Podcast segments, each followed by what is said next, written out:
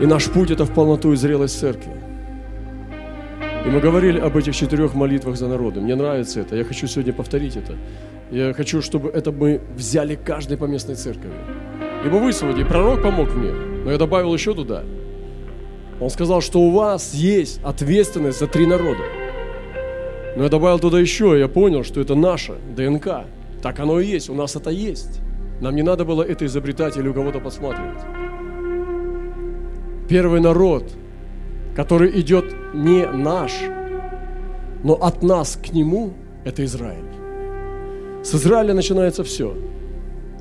С Израиля начинается то, что мы отдаем Израилю. Это наша первая миссия. Израиль благословен вовеки. Мир на Иерусалим, мир на Израиль. Это не тот Израиль, который пускает ракеты или который стреляет в палестинцев. Мы не говорим про этот Израиль. Мы говорим про духовный Израиль. Мы говорим про детище Бога Израилева.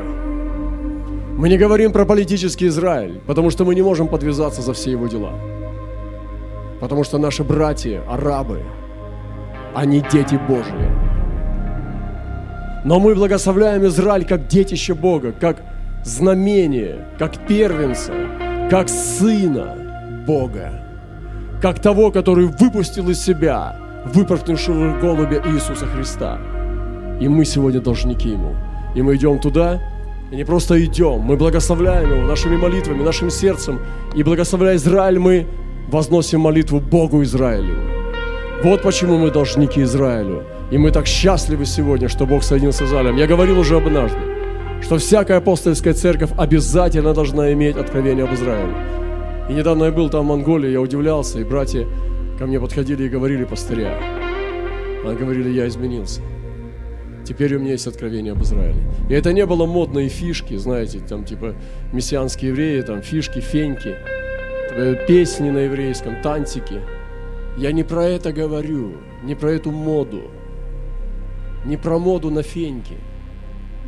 А я говорю сегодня о реальном откровении об Израиле. И Бог не хочет этих феник. Он хочет глубины соединения. О том, чтобы если ты говоришь еврейскому народу, чтобы это был голос Бога, а не русского пастыря. Это его дело принимать или нет. Но Израиль – это то, куда идет апостольская церковь. Не каждая апостольская церковь должна насаждать служение в Израиле. Не каждая апостольская церковь должна посылать своих посланников в Израиль. Но она должна быть соединена в Духе Святом, в откровении Господа. Это наша великая ответственность. И нам надо научиться молиться за Израиль. Научите пастыря, лидеры, научите свои домашние группы или церкви. Научите молиться за Израиль. Начните с себя пример. Я рассказывал уже однажды, что у меня не было любви. У меня не было и ненависти. Во мне не было, слава Богу, духа антисемитизма. Откуда? Зачем? Это глупо. Презирать какой-то народ, это вообще глупо.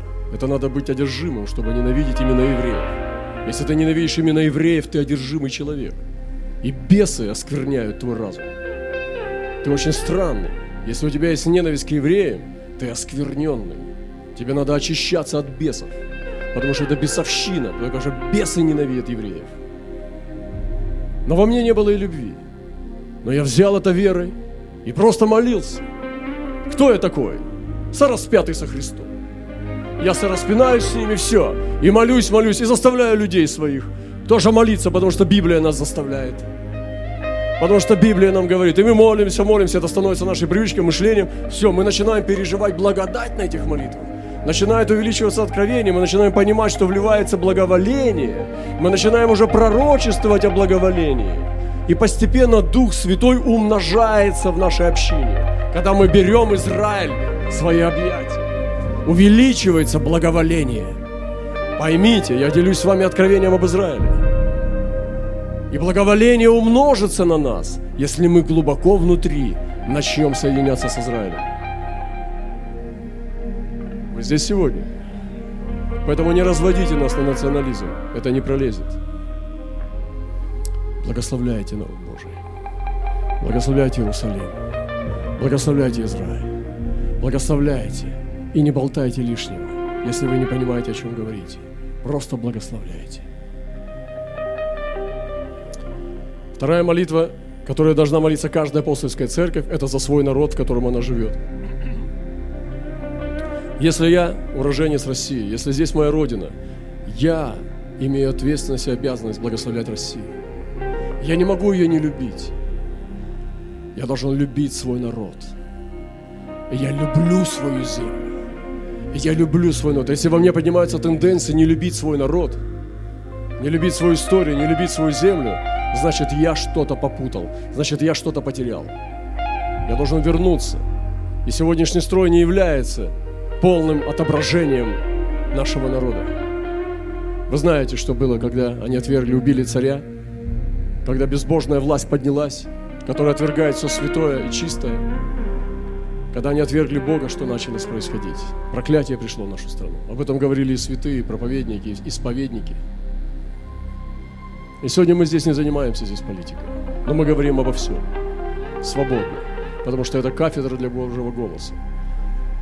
Но мы должны любить народ. И мы молимся за него. Мы должны молиться за него, за наш народ. Мы в России.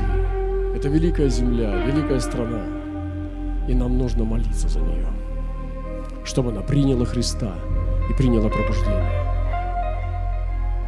Это больше, чем патриотизм. Это духовность.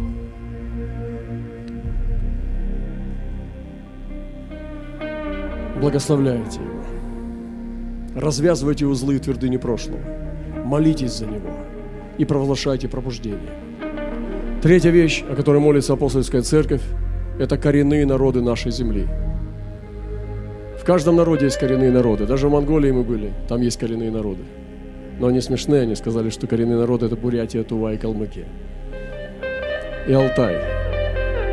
Я подумал, я первый раз такое слышу. Так могут говорить только потомки Чингисхана.